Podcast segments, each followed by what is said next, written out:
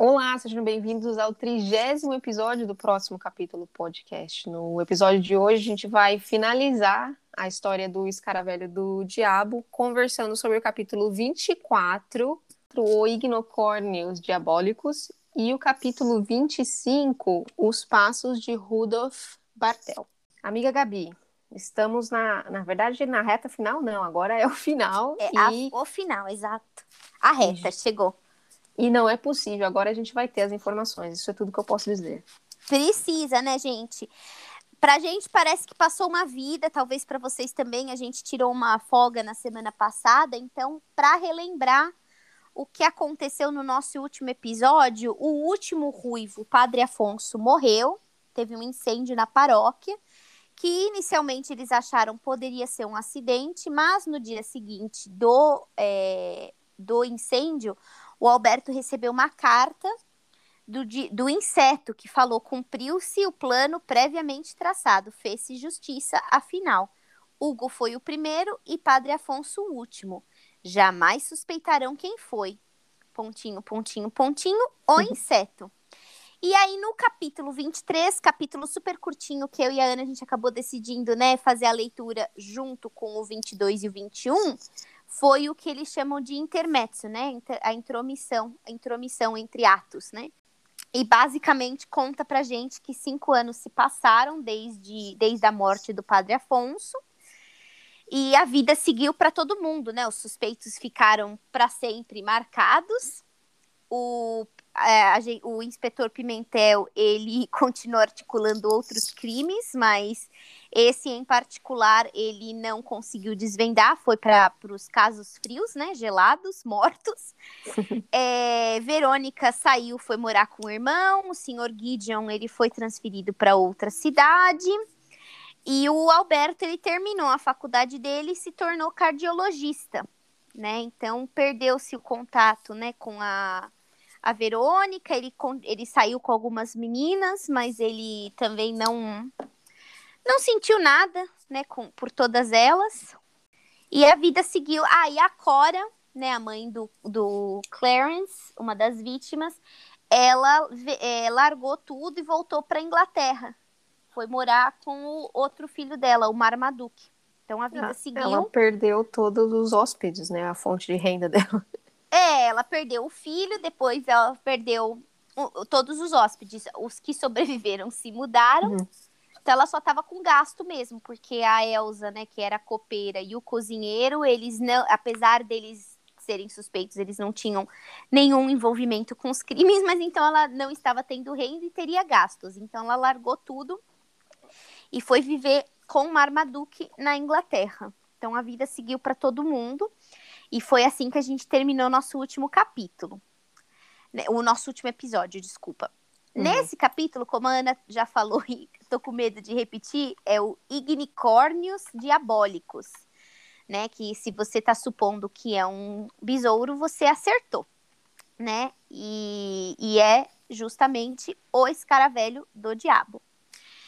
É, bom, então, depois dos estudos dele lá na faculdade, o Alberto ele estava considerando se ele ia fazer uma especialização ou nos Estados Unidos ou na Europa. E aí veio uma oportunidade dele ir para a França estudar com o doutor Jean Renault, um, um dos mais famosos cardiologistas de Paris. E o Alberto então aceitou e ele estava muito feliz, muito realizado. Ele amava tudo o que ele fazia, todos os dias ele, ele tinha certeza, né? É, que sentimento gostoso de você acordar e saber que você fez a escolha certa, que você ama a sua profissão, né? Certamente, gente, ele não tinha dom para ser investigador, né? Mas de corações ele parecia entender bem, né? Que até ele conseguiu o, o intercâmbio, né? O intercâmbio não, o, o, a oportunidade de estudar na França, né? Então, definitivamente, de corações ele parecia ter um pouquinho mais de aptidão. É, ele passava muito do tempo dele estudando, mas ele também ainda tinha um tempo para namorar. Então, ele saía com uma aqui, saía com uma lá. Na época né, passados esses cinco anos e lá na França, ele estava saindo com uma francesa chamada Nathalie. Mas depois de um tempo ele falou: ai, não, não, nem gosto tanto dela assim, não. Então eles acabaram ficando amigos, né? E assim foi se passando o tempo dele de estudos na, na gringa. E uma noite o Dr. Renault chamou o Alberto para ir jantar na casa dele, né? E falou que ele ia trazer também um professor alemão, o Kurt von Richter, que ou Richter, sei lá, que é, era um, é um dos famosos, um dos mais famosos psiquiatras da Europa. É, essa galera conhece muita gente influente, né, gente? Todo mundo é mundo o mais pequeno. conhecido, mundo ovo, eu diria. Então eles foram lá jantar na casa do Dr. Renault e o alemão e o Alberto, eles, eles fecharam, travaram uma amizade já logo ali, gostaram muito um do outro, se deram muito bem. E eles combinaram de jantar, então, na noite seguinte, num restaurante chinês. E aí, tudo bem, foram no restaurante, até o Alberto achou bem interessante que o, o Von Richter, ele era muito bom com os, os, os pauzinhos, né? Os rachis e o, e o Alberto tava ali penando, né? E aí eles começaram a conversar, primeiro conversaram um pouco de trabalho, né, de profissões, e aí entraram numa esfera um pouquinho mais pessoal. E aí o a gente descobre então, né, que o Kurt ele era viúvo, mas que ele tinha intenção de se casar novamente. Aí ele perguntou pro Alberto, né, se ele tinha intenção de continuar solteiro. E aí o Alberto falou: ah, talvez, é que até hoje ele só conheceu uma mulher, né, que, que o fez considerar casamento. E aí o Kurt perguntou um pouquinho, né, mais sobre a moça, e o Alberto falou: "Olha, não deu certo, mas eu sou esquisitão mesmo, e eu tenho a foto dela na minha carteira". E aí ele tirou da carteira a foto que ele, que, que ele bateu da Verônica com a Cora e o Mr. Gratz, lá no começo da nossa história. Naquele misterioso e curtíssimo capítulo 7, né? Que até a Ana falou: olha, eu acho que vai vai acontecer alguma coisa com essa foto, vai ser foto reveladora e tá sendo aqui, gente, revelação agora, né? E aí ele falou, ele enquanto ele estava tirando a, a, foto, né, da carteira, ele falou: "Ó, oh, essa foi a melhor foto que eu bati da Verônica. Ela tá tão bonita e tá lá mostrando, falando lá as coisas da da foto. E aí o Kurt olha a foto e ele fala: "Nossa, que que, que o Rudolf Bartels está fazendo nessa nessa foto?" Uhum. Aí o Roberto falou, Rudolf? Não, esse daqui é o Jim Gratz. Aí o Kurt falou, olha, eu não sei como que o Rudolf foi parar no Brasil, mas eu tenho 100% de certeza que esse cara na foto é o Rudolf Bartel, Bartels. Aí o Kurt falou que conheceu ele há 17 anos num sanatório em Genebra, minha gente. É, e o caso do Bartels, ele sacudiu o mundo científico todo. É, uhum. ele era aí começa a contar quem é Rudolf, né? Que ele foi, ele era nascido numa das famílias mais antigas de Munique, então não era suíço, era alemão. E desde cedo ele tinha uma incrível inclinação para entomologia, pessoal. O Von Richter não, não reparou quão ansioso o Alberto estava, mas assim, eu tô com o coração palpitando aqui, né? E ele continua a história. Falou que o Bartel passava a maioria do tempo no laboratório, estudando besouros, classificando os besouros. E num dado momento ele chegou a ser a maior entidade no assunto, né? Lá na época. Ele era realmente. Bartels falou, tá dito, né? Uhum. E ele fazia várias excursões né, para a África, para vários outros lugares, para poder né, estudar, pesquisar, procurar é, espécies de besouros. E às vezes ele, ele era acompanhado por um assistente dele que se chamava Hans Schultz. E numa dessas viagens aí para a África, se eu não me engano, ele descobriu uma espécie raríssima, que era um besouro completamente vermelho, com chifres e o Bartel nomeou o besouro de ignicórnios diabólicos. Estava super animado, aí ele voltou para a Alemanha e ele se comunicou com os colegas da profissão, né, falando da descoberta, do que, que tinha encontrado, lembrando que naquela época não tinha e-mail, né, então era tudo ligações e cartas e afins, não tinha como bater uma foto e mandar, né, então eles decidiram, é, os colegas, e ele acabou sendo chamado pelo Instituto Alemão de Entomologia para apresentar essa nova espécie para toda, toda a sociedade entomolo, entomológica, uhum. sei lá. E aí marcaram uma conferência, estudiosos do mundo inteiro vieram para prestigiar né, o, o, o, o Rudolf e ver o tão antecipado escaravelho, né? Então ele estava lá na frente de todo mundo. Ele abriu a caixa, gente, que estava guardado o besouro, e o besouro não estava lá. A caixa estava vazia. Ele teve um ataque, desmaiou. Tiveram que tirar o homem de lá, botar ele numa outra sala para ele se recuperar. Foi um super escândalo, uma tamanha humilhação. É, o Kurt não viu isso de olhos assim em primeira mão. Na verdade, foi o pai dele que era biólogo que viu e contou tudo para ele, né? Homem não é fofoqueiro, Não. mas ele ele só atualizou o Kurt dos fatos, não foi fofoca. Né? Então, depois disso, o, Bartel nunca, o Bartels nunca mais foi o mesmo, né? Ele ficou totalmente desinteressado de tudo, de todos, né? Catatônico, ficou ali, provavelmente olhando para o teto o dia inteiro, aquela aquele meme lá do Narcos, né? Nosso coleguinha na piscina, lá vazia, olhando, aguardando. Tudo que ele queria, tudo que ele falava, ele respirava, né? Que ele queria descobrir quem que tinha roubado o escaravelho do diabo. Né? E aí a polícia alemã, que é diferente do bando de amadores do time do Pimentel, descobriu o mistério, gente. Então houve solução. Pelo menos um, um mistério aqui a gente vai conseguir resolver. Foi o Hans, o assistente dele, que roubou o escaravelho, porque ele era mesquinho, invejoso e ele não aceitava que o Bartel brilhasse de dessa forma. Então, em vez dele trabalhar para ele brilhar, ele decidiu ofuscar a luz do Bartels. Quando Bartels descobriu que tinha sido Hans, ele ficou possesso, gente. Aí foi quando ele despirocou mesmo. Até então ele estava catatônico, obstinado, obcecado. Mas quando ele descobriu, ele despirocou. Ele foi para cima do Hans, ele estrangulou o Hans, matou o Hans e aí desmaiou com o choque. E depois disso, quando ele acordou desse choque, ele já estava completamente alterado. Ele acordou falando que ele era professor de línguas, que não tinha nada com besouros. E aí imagino que foi nesse momento que ele acabou sendo mandado para o sanatório lá de Genebra, né? E aí o Alberto perguntou da aparência física do Hans, né? Falou, peraí, mas é, me fala um pouquinho desse, desse ladrão assassinado, né?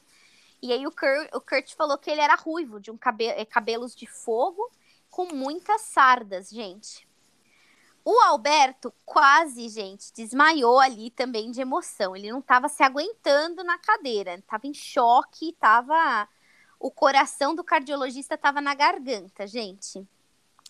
Mas antes dele começar a contar a história, ele perguntou se o perguntou para o von Hitcher, lembrando que ele é um psiquiatra, né, se as pessoas nesse estado, né, catatônico de choque, conseguem criar falsas lembranças de uma vida que não se viveu.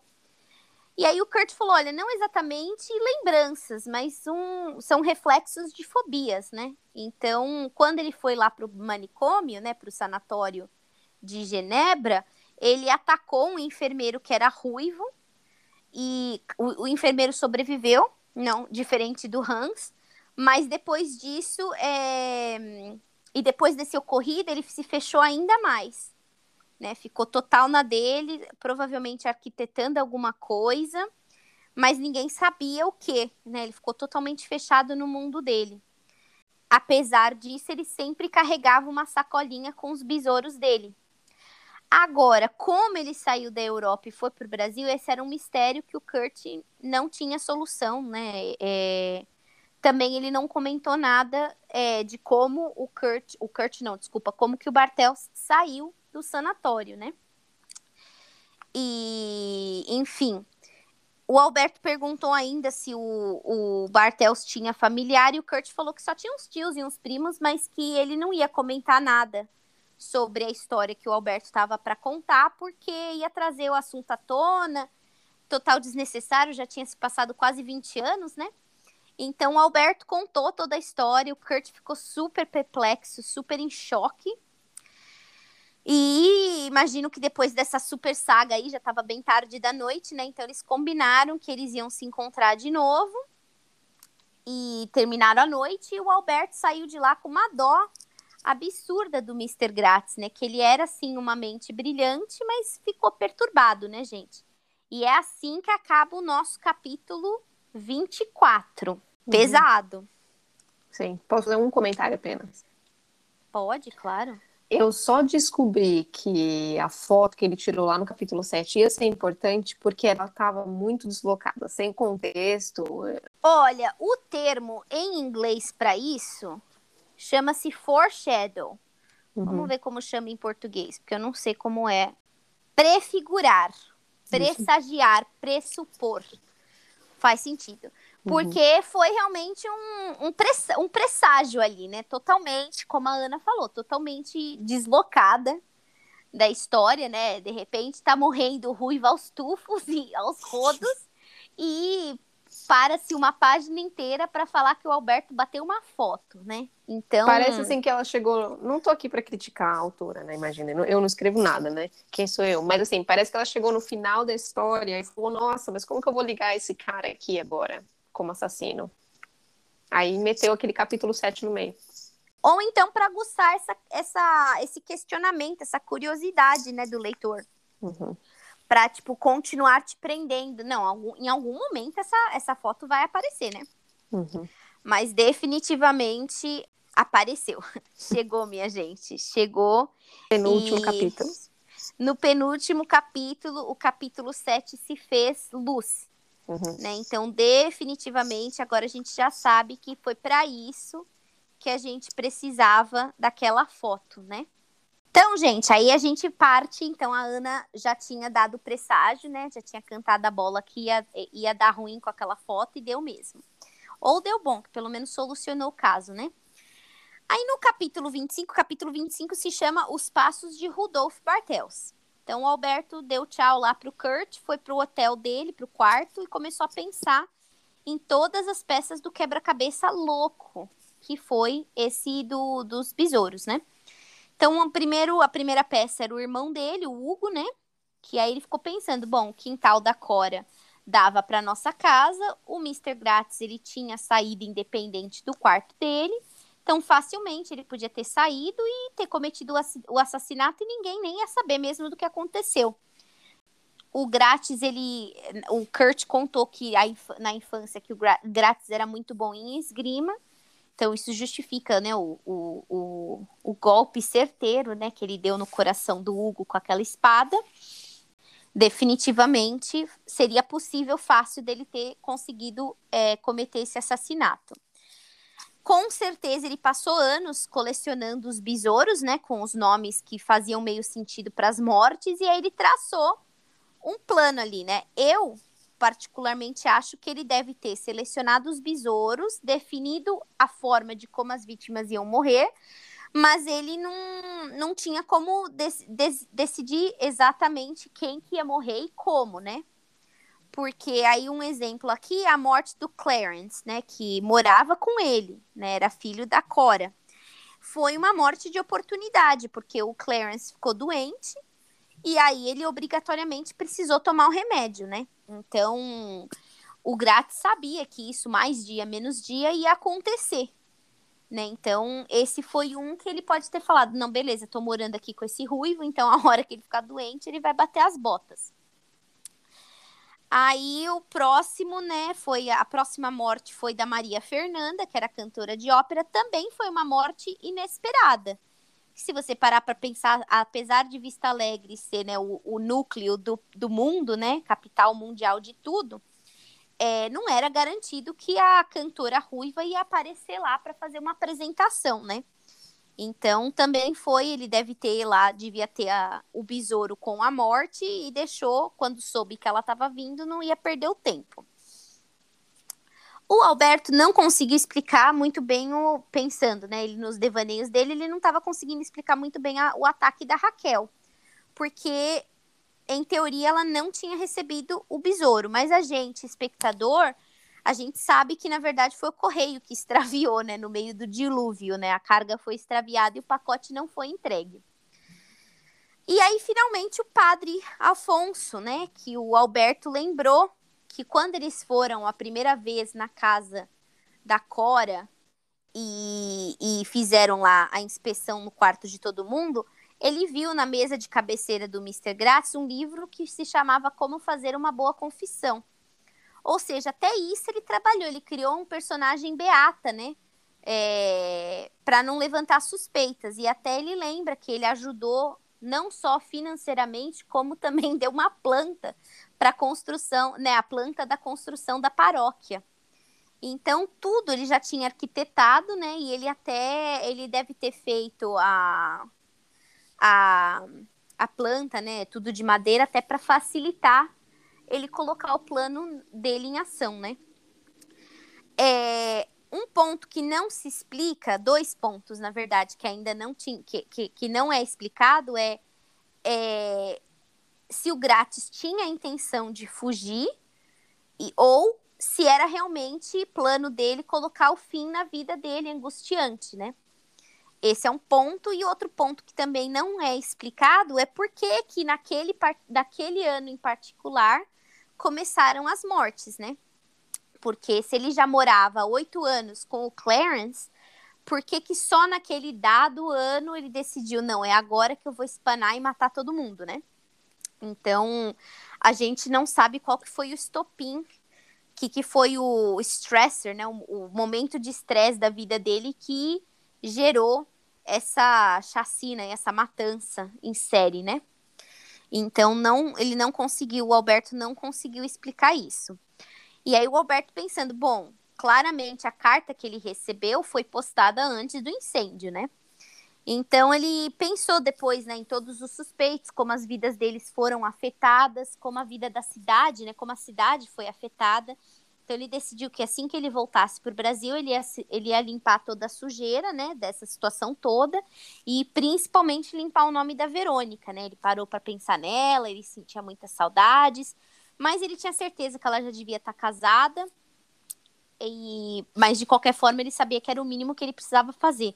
E ele finalmente também mencionou o galinho da serra, né, minha gente, que também foi vítima tô, nem recebeu o besouro, esse nem estava esperando que ele, ia, que ele ia ter a vida finalizada. As araras ainda tentaram avisar, mas o porteiro estava tirando cochilo no horário do trabalho dele, então foi lá, né? Até a criaturinha foi vítima da loucura do grátis, né? Uhum.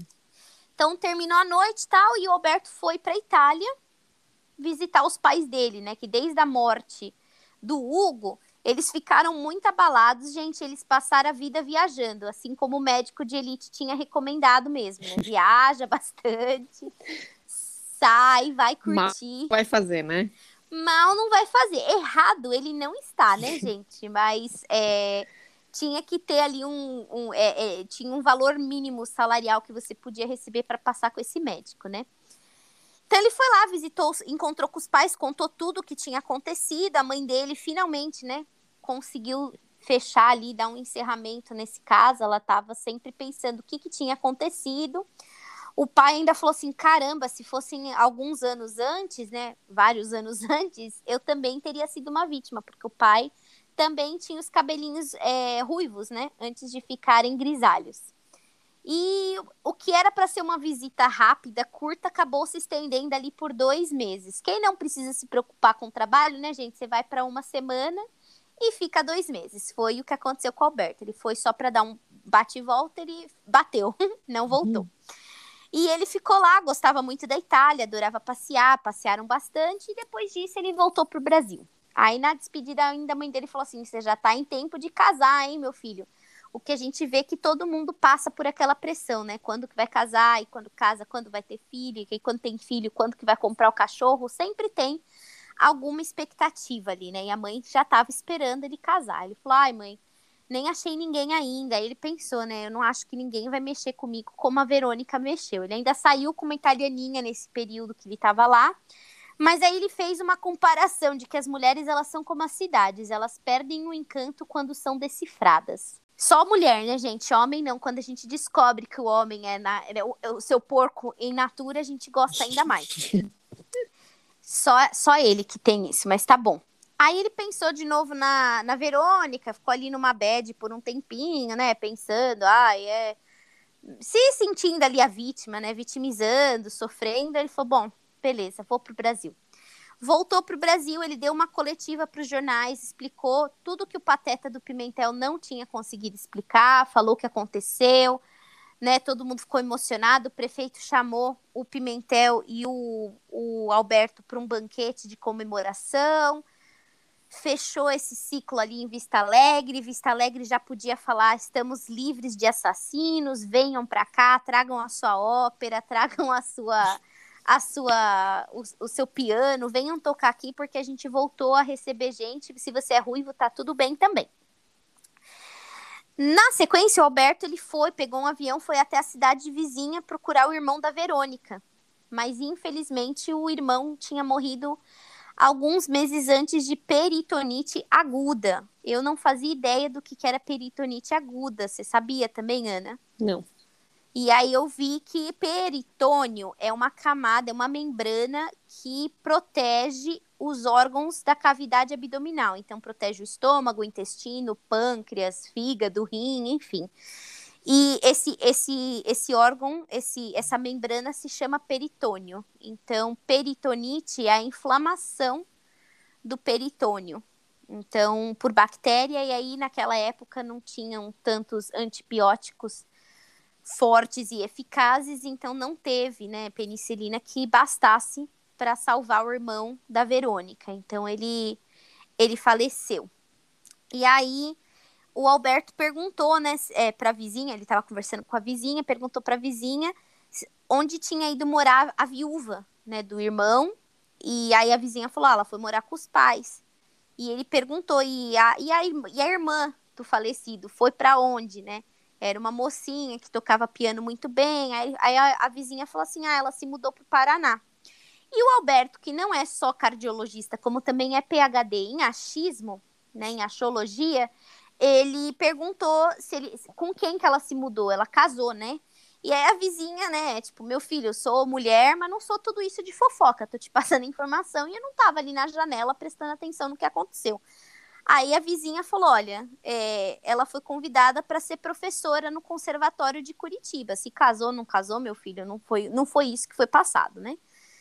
E o Alberto é, aprendeu naquele momento que as mulheres elas não precisam dos machos para poderem viver plenas, né? Ela foi para dar aula no conservatório, super legal, que ela também tinha estudado isso em Vista Alegre, então estava ali sendo prestigiada, né?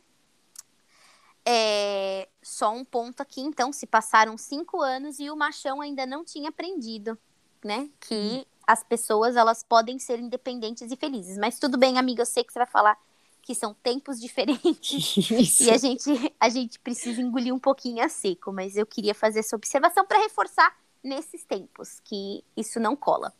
Ele voltou então para ele queria já ir direto para Curitiba, até foi engraçado que menciona que ele vai lá para o aeroporto e ele vai falar no balcão da Varig, né? Mas a Varig já não existe mais, né, minha gente? Varig já não não tem mais, né? Então ele foi lá no balcão, não tinha voo direto da, da cidade vizinha, que não tem nome, para Curitiba, então ele tinha que voltar para Vista Alegre, que sim tem voo direto para Curitiba. Incrível, ele... não? Incrível, gente. Ele tem tudo naquela cidade, naquela rua principal. Então ele voltou para Vista Alegre já, certo, queria pegar lá o próximo voo, mas ele foi recebido com um recado do professor lá dele de medicina, falando que ele tinha sido, né, escolhido para receber um dos maiores cardiologistas do mundo, que estava para chegar naquele dia, naqueles dias, e tinha que acompanhá-lo durante a estadia, gente. Até lembra que é, o, o tio da Verônica era também cardiologista, e eles tiveram, né, um congresso em Vista Alegre. Então, assim, a cidade ela é, ela tem é muito renomada para tudo, né? Uhum. Então ele não tinha como falar não, né? Afinal, também isso é um prestígio para a profissão dele, então isso atrasou ele em mais uma semana, que para ele pareceram séculos. E ele já estava pensando que nessa semana a vida da Verônica ia acontecer, gente. Para quem nem sabia onde ela estava, ele já tinha decidido que ela ia para Europa, que se ela não estava casada, ela ia casar. Assim, aquela, aquela semana que acontece tudo na sua vida, né? Ele estava super angustiado.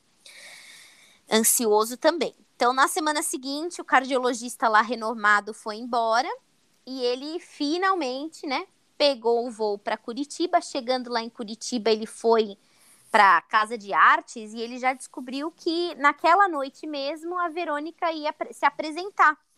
Ela ia ter um recital e ela ia se apresentar. Então, o Alberto comprou o ingresso E foi, né? Realmente, aquela semana aconteceu tudo. A mulher foi para Europa, voltou para Europa, casou e ia se apresentar.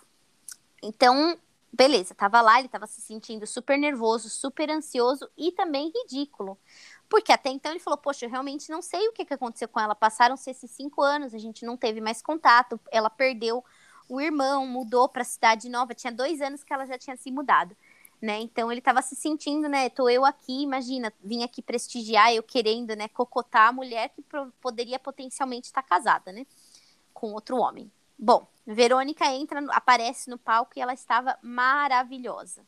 Tinha dado uma engordadinha, que ela era muito magrela, né? Lembra que ele sempre falava que ela era super fininha, então ela já tinha encorpado, estava super bem vestida, super arrumada, cabelo lindo. Ele falou que, obviamente, ela tinha se casado, gente. Porque, Porque uma mulher... mulher bonita não pode ser solteira. Não, você só fica bonito quando você casa, gente. É assim, automático. Você pode imaginar que a Raquel, que já era muito bonita, solteira, quando ela casasse, gente, ia ser Miss Universo. Você só, você só fica bonita quando você casa. Até então, você é, tipo, monstrão. Então, segundo o machão entendedor do tema, era isso. Ela tava bela porque casar, casou. E aí a Verônica tá lá tocando, né? E ele tava tentando ver se ele enxergava a aliança no dedo dela, mas é uma pianista, né, minha gente? Não tinha muito bem como ver então, lá no meio que ela tá tocando, olho de... os olhos dela cruzaram com os olhos dele. E aí ela, né, olhou assim, o Alberto ficou em choque. É, aqueles olhos azuis dele, né? Ela até errou o, a, a, a, partitura, teve que secar a testa, a galera até quis dar uma verificada se tava tudo bem, tava tudo certo. Ela falou, gente, tá tudo bem. Ela se recompôs e terminou a peça, né, a, que ela tava tocando. E aí, no intermezzo, né, na intromissão, ela foi conversar com ele bem perturbada, né? Não estava esperando ele lá, né? E aí ela, né, perguntou: Nossa, você aqui, ele já na lata, gente, ele não tem tempo a perder. Ele falou: E aí, você casou? não deu oi nem nada. E aí, tá é. casada? E ela respondeu, né, que não, não tô casada. Ele falou: ah, então vamos jantar, eu te explico tudo. Tem muita coisa que eu preciso te explicar. E aí ela já deu um sorriso, falou: não, tudo bem, vamos sim. Terminou o concerto, deu tudo certo. E aí passa-se um ano e a gente vê um Alberto bem nervoso, bem preocupado, ansioso, andando de um lado para o outro no hospital. Uma enfermeira aparece e fala: Vem aqui ver seu filho, gente. E aí o nenê tinha uma cabeleira super vermelha. E o Alberto falou: Vamos chamar o nosso filho de Hugo. E aí entregou o Hugo, né, o baby Hugo, para a enfermeira e falou: pode levar de volta para Verônica, né? E é aqui que termina os nossos episódios esclarecedores, né, totais aí de fechamento, com altas revelações, com finais felizes. Ó, se passou-se um ano e ela já estava dando a luz, significa que depois de três meses de namoro eles já casaram e ela já engravidou na lua de mel. Então ele estava realmente pronto para casar. Ele estava tomar assim, esse novo, dar esse novo passo na vida dele, né? Preparadíssimo, exatamente, preparadíssimo para é, virar pai e esposo, né? E não fica claro. Ah, não, eles voltam para Vista Alegre. Então ela, ela largou o emprego dela em Curitiba para ser mãe e mulher de mãe de Baby Hugo, mulher de Alberto, em Vista Alegre, né? Então ela voltou e é aqui que termina, né, gente? Então, claramente, o Mr. Gratz, ele tinha problemas mentais, mas ele também foi uma vítima, né? Então, custou a sanidade dele ali. Bem difícil da gente se colocar nessa situação. Mas o trabalho todo da vida dele foi destruído por ganância, né? Uhum. E ele ficou lá, escravo, né? Da humilhação dele, né? Do e ódio. aí eu, é, e aí, amiga, eu falo, eu penso, né? Se o inspetor Pimentel ele tivesse articulado corretamente, ele teria contatado a embaixada suíça, como ele fez. Lembra que lá num momento ele, ele entrou em contato com a polícia de Ohio para verificar uhum. o Mr. Gideon? Se ele tivesse contatado a embaixada suíça, ele ia descobrir, um, que o Mr. Gratz não existia, e dois, que ele nem era suíço. Uhum. Então, talvez toda essa situação, se tivesse mandado uma fotinho do Mr. Gratz lá para a comunidade europeia, teria sido talvez uma história um pouco diferente, né? Teria sobrevivido alguns ruivos aí para contar a história. Mas eu acho que o Pimentel ele estava bem ocupado lá tomando café e comendo sonhos nas padocas, então ele realmente não não teve, né, essa essa presença de espírito. E uma outra coisa, né, que eu que eu fico aqui pensando cá com os meus botões, é voltando, né, ao ponto. Será que o grátis um quis mesmo morrer? Dois, ele tentou fugir e terceira, amiga, será que ele não fugiu? Uhum. Porque ele poderia muito bem ter fugido, né? Se fez de morto todo. E se ele tá nessa busca implacável para acabar com todas as vidas de ruivos do mundo, ele pode ter ido para alguma outra cidade com maior concentração per capita de ruivos, né? Muito embora Vista Alegre é, parece ser o, o umbigo do mundo, ele poderia ter ido muito bem para algum outro lugar. Continuar, né, com os assassinatos em série. Exato, continuar aí com as mortes, né? Então, isso talvez, não sei se a escritora também deixou meio assim para, sei lá, dependendo, se me der vontade de voltar para esse cara velho, posso voltar, né? A gente não sabe. Uhum. Então isso não ficou, né? Muito, muito não ficou Porque muito claro, no, não, né? No episódio, no capítulo que eles falam que era o Senhor Gratz, é porque encontrou o tal do da pérola, não é? Que ele isso. tem na roupa. Só isso que, que qualquer pessoa poderia tomar uma gravata de pérola na, no, no, pescoço também, Ou né? poderia ser implantado, porque a gente é. viu que ele é bem esperto, né? Ardiloso, articulado, exatamente. Então posso articulado. falar... É, entra aí... É, tá errada a palavra? Não, não porque ah, não, o articulado é, do, é o pimentel. pimentel. é. Pode ter falado, ele tava lá num bairro pobre e falar, ô amigo, vem cá, ó, vai lá você tô dando aqui minha gravata para você. E botou a gravata e pronto, né, gente? Uhum. Não tem como garantir, não teve nenhum teste de DNA, nada que pudesse realmente comprovar que o grátis foi o falecido ali, né? Uhum. Então, a gente não sabe, isso não vai não ficou claro, não foi explicado. Poderia ter acontecido, né? Só uma coisa, amiga, eu acho que havia a intenção de realmente parar por ali por causa da carta que ele mandou. Sim. Mas a gente não sabe se ele queria se matar ou se ele ia fugir e viver uma vida normal. Hum, difícil ali, né?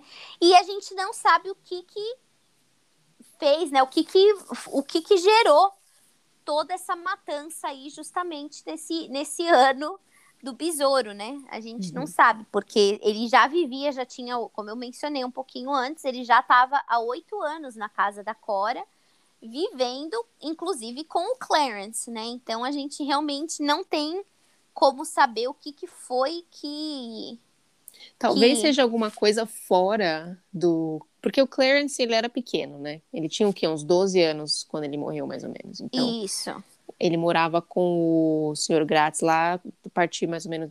O Sr. Gratz começou a morar com ele mais ou menos quando ele tinha 4 anos matar uma criança é meio pesado, né? Então, talvez ele tentou deixar ver o menino crescer para ver se ia mudar a cor do cabelo, né? Porque tem uma tem dessas às vezes, né?